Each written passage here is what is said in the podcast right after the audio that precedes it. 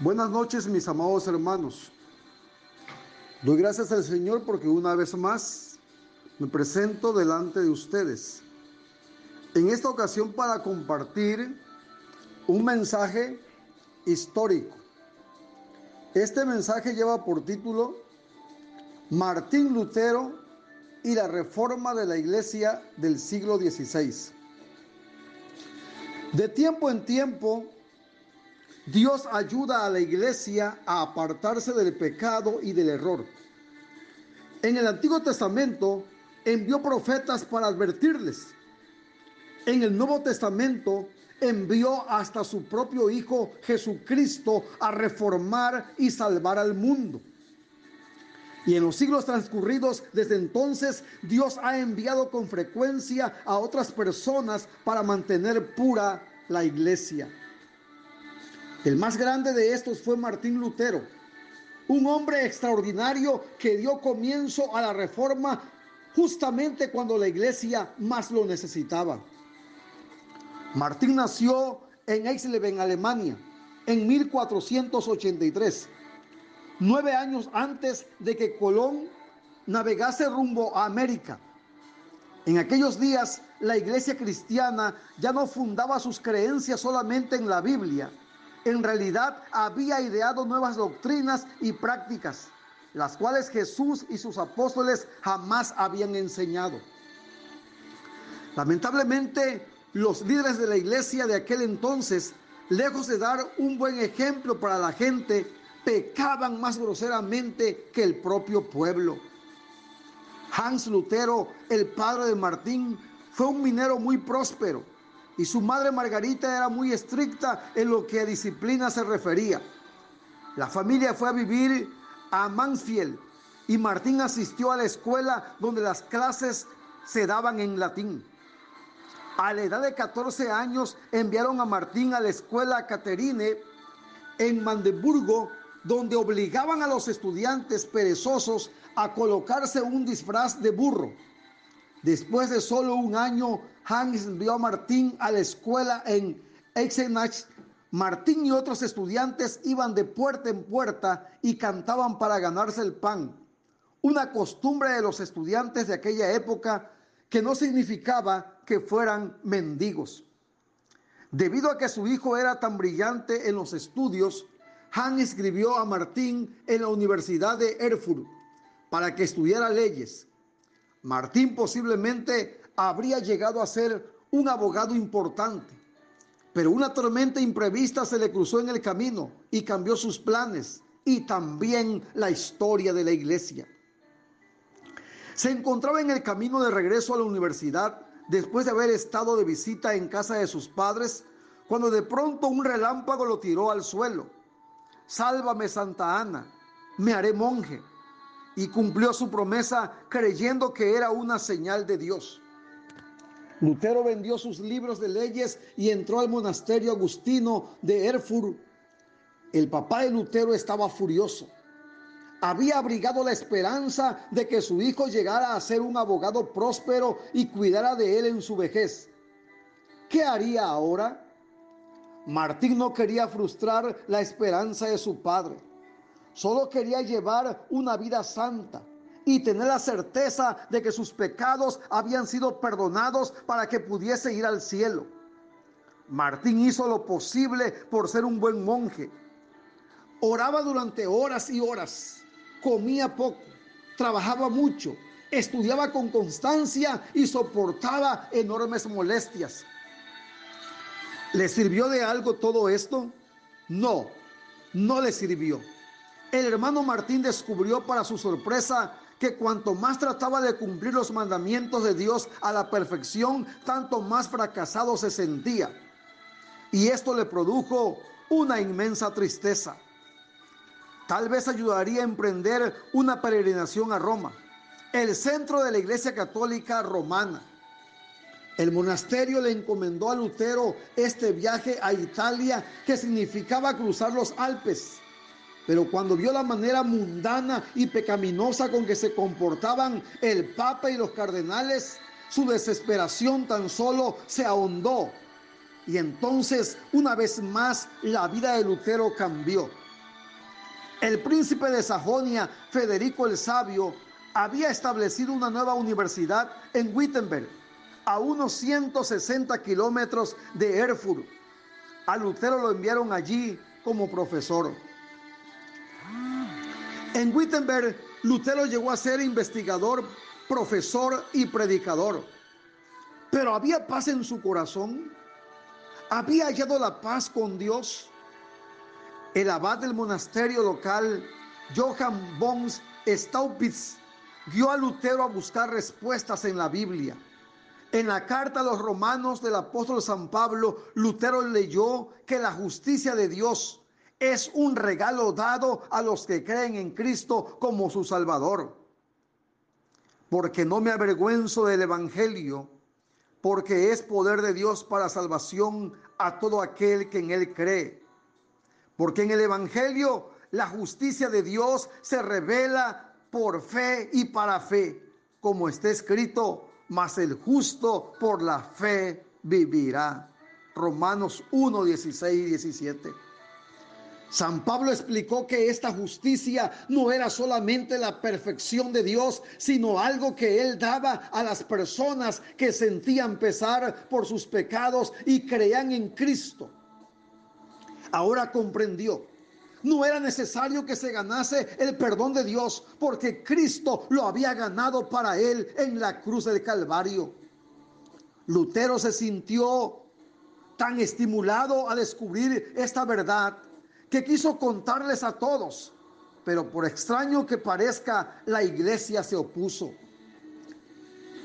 La iglesia de su tiempo enseñaba que uno podía librarse del castigo del pecado en un lugar llamado purgatorio, entre el cielo y el infierno, si compraba lo que se conocía como indulgencias.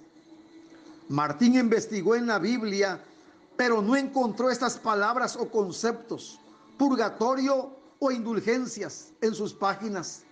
Estas enseñanzas no eran las enseñanzas de Dios. Y así cuando un hombre de nombre Tetzel intentó vender esas indulgencias en las cercanías de Wittenberg, para Lutero las cosas habían rebasado el límite. En base a esta herejía y muchas más, Martín redactó 95 proposiciones o tesis que atacaban la doctrina del purgatorio, las indulgencias, la infabilidad del Papa y otras enseñanzas de la iglesia. Temas que ofrecía para debate con quien quiera que fuese, con cualquier persona que quisiera debatir con él. Después las clavó en la puerta de la catedral de Wittenberg el 31 de octubre de 1517. Fue una acción que dio comienzo a la reforma y cambió el mundo. En cuestión de semanas, toda Europa hablaba de las 95 tesis de Lutero. Muchos estuvieron de acuerdo con él, pero algunos líderes poderosos de la iglesia no lo estuvieron. Uno de ellos, el cardenal Cayetano, ordenó airadamente que Lutero fuese arrestado. Pero el arresto no se concretó. Lutero eludió el peligro una noche montado en pelo sobre un caballo yendo hacia un lugar seguro en Wittenberg. Como paso siguiente, Lutero participó en un gran debate en Leipzig que duró 18 días no estaba dispuesto a, retractarse de lo que había escrito. Finalmente el Papa León X lo expulsó de la iglesia. No obstante, Federico el Sabio, quien concordaba que era necesaria una reforma de la iglesia, protegió a Martín. Por último, Lutero compareció ante Carlos V, el emperador de gran parte de Europa en una ciudad a orillas del río Rin llamada Boms. Allí el emperador, su corte y los dirigentes de la iglesia exigieron que Lutero se retractara de lo que había escrito. Pero Martín replicó con valor, mi conciencia está presa de la palabra de Dios. No puedo revocar nada, porque proceder en contra de la conciencia no es ni justo ni seguro aquí estoy. No puedo actuar de otra forma. Dios me asista. Amén. Poco después, Carlos V y los líderes de la iglesia declararon a Lutero fuera de la ley y cualquiera que lo encontrase podía matarlo. La vida de Lutero corrió peligro en el viaje de regreso a su casa en Wittenberg. En el camino él y sus compañeros fueron interceptados por una banda de jinetes. Lutero fue secuestrado y llevado a Goldburgo, un castillo que dominaba la ciudad de Eisenach. Pero los secuestradores no eran lo que parecían ser. Eran sus amigos disfrazados. Federico había planeado el secuestro con la intención de esconder a Martín y ponerlo fuera del alcance de sus enemigos. Los meses que Lutero pasó en su escondite fueron de soledad pero estaba seguro de que Dios estaba a su lado y que obraba bien en haber en hablarles a otras personas acerca de la salvación en Cristo. Lutero empleó con sabiduría el tiempo de su estadía en el castillo de Warburgo. Pensó que la mejor forma de enseñar el Evangelio era dejar que la gente misma lo leyera. Es, es entonces la Biblia en ese entonces la Biblia estaba escrita en latín, un idioma que la mayoría de la gente no conocía. Por tanto, tradujo el Nuevo Testamento al idioma del pueblo, el alemán. Martín se mantuvo al tanto de los acontecimientos de su ciudad mediante cartas y visitas de sus amigos. Y cuando los ciudadanos de Wittenberg le rogaron que volviese, arriesgó su vida y valerosamente dejó el castillo Warburgo. Los enemigos de Lutero habían advertido que una reforma de la iglesia conduciría al desorden y al caos. Por un tiempo pareció ser cierto. Resultó que en Wittenberg algunos del clero estaban introduciendo demasiados cambios muy rápidamente. Los monasterios y los conventos de monjas cerraron. Hubo quienes con vandalismo destruyeron obras de arte religioso, música, vidrieras y las estatuas de los santos. Otros pretendieron haber recibido revelaciones personales de Dios, aparte de las escrituras. Felipe Melactón, un estudioso muy dedicado, que era la mano derecha de Lutero en Wittenberg, exclamó, el dique se ha roto y no puedo frenar las aguas. Pero Lutero pudo. Desde el púlpito predicó contra tales hechos.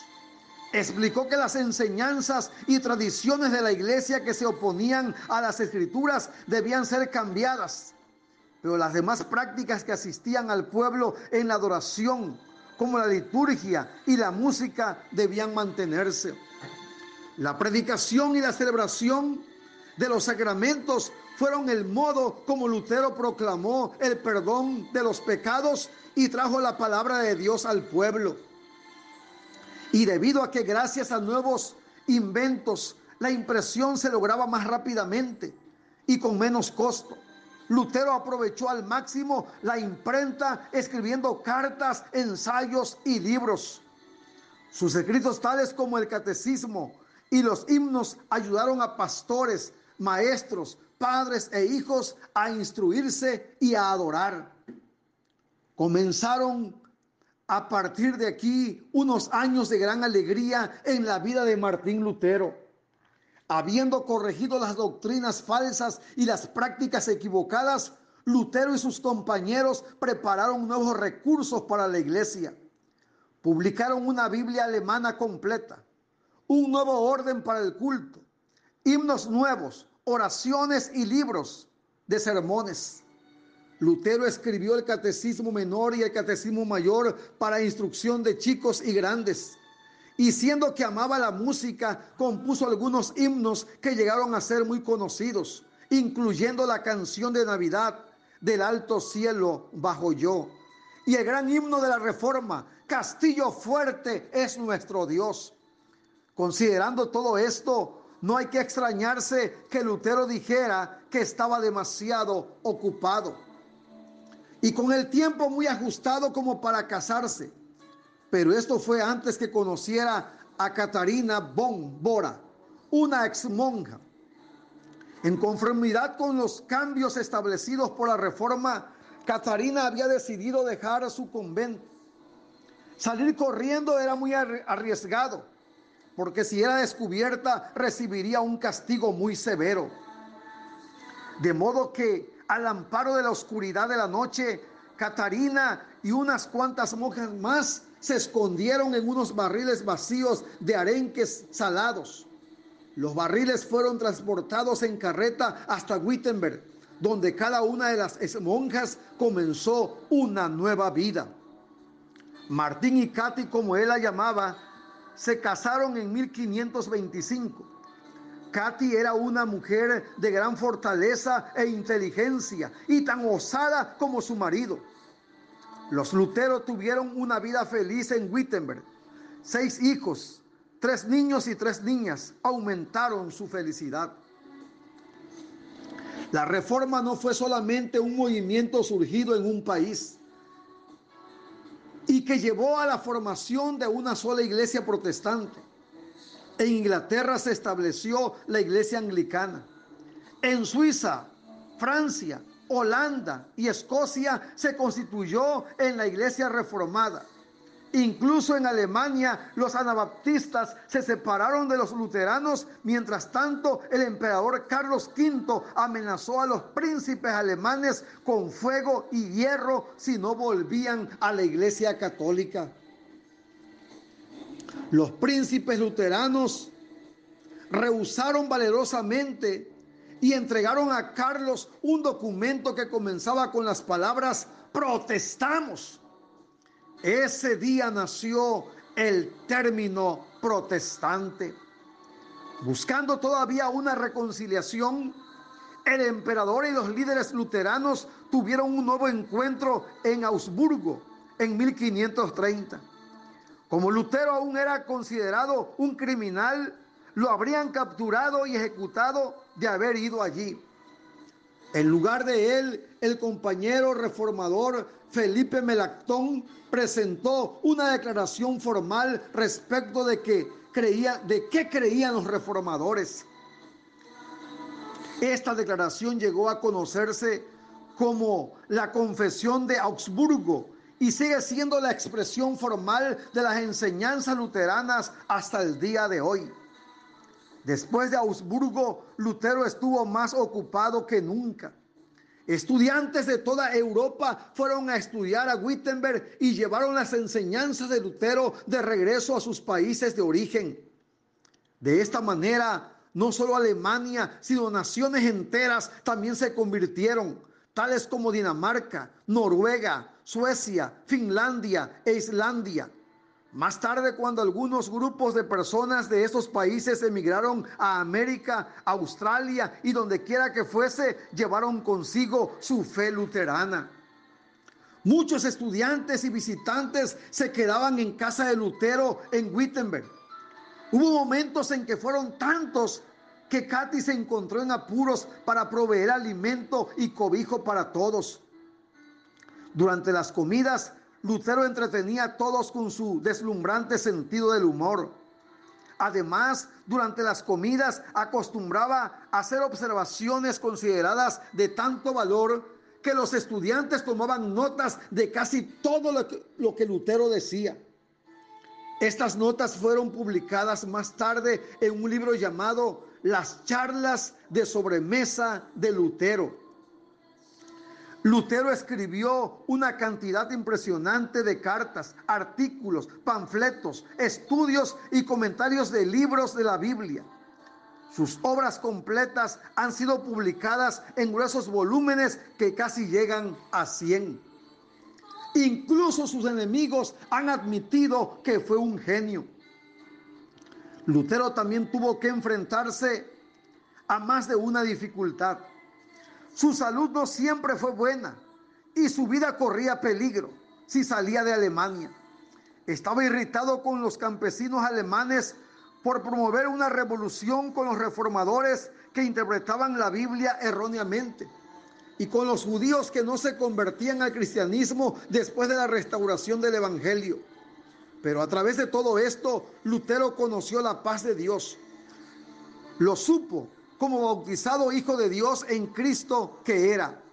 A principios de 1546, Lutero fue a Eisleben para ayudar a solucionar un conflicto entre dos príncipes. Arregló la disputa, pero el anciano Lutero estaba cansado. Antes de poder iniciar su viaje de regreso a Wittenberg, sufrió varios ataques al corazón. Sus amigos estaban junto a su lecho. Uno de ellos le preguntó, Reverendo Padre, ¿está dispuesto a morir en nombre del Cristo y su doctrina que ha predicado? Lutero respondió con voz clara, sí, y murió. Su vida había completado el circuito. Murió en Eisleben, donde había nacido. Martín Lutero fue sepultado debajo del púlpito en la iglesia del castillo de Wittenberg. En las puertas de esa misma iglesia, unos 30 años antes, había clavado las 95 tesis que dieron comienzo a la reforma. ¿Por qué algunos hombres y mujeres se les llama grandes? ¿Por qué a algunos hombres y mujeres se les llama grandes? Porque sus vidas dignas de admiración han ayudado a mejorar el mundo. En ese sentido, Martín Lutero fue uno de los hombres más grandes que ha habido. Su reforma brindó al género humano la libertad de obedecer a Dios antes que a los hombres y condujo al surgimiento de un nuevo Estado nacional. Su traducción de la Biblia ayudó a la formación del idioma alemán moderno que hoy se habla. Sus himnos devolvieron el canto al pueblo en la congregación e inspiraron a compositores y artistas a crear obras maestras. Dignificó el trabajo como un llamado de Dios y estimuló al estudio. Sus escritos han tenido influencia en el mundo entero. Pero su mayor regalo fue hallar en la palabra de Dios la respuesta a la pregunta que lo había atormentado siendo monje. ¿Qué debo hacer para ganar el perdón de Dios por mis pecados? La Biblia le enseñó que Dios ya lo había hecho todo por él al enviar a Cristo cuyo sufrimiento y muerte pagaron el castigo por el pecado y cuya resurrección es compartida por todos los que tienen fe en él. Estas grandiosas buenas nuevas son el Evangelio, el mensaje central de la iglesia, el cual es tan grande hoy como lo fue hace 503 años en la época de Lutero o en los días del Señor Jesús. Proclamemos con fervor este mensaje de salvación. Llevemos el Evangelio a las almas perdidas Recordemos que nuestro Señor Jesucristo vino a buscar y a salvar lo que se había perdido. Amén.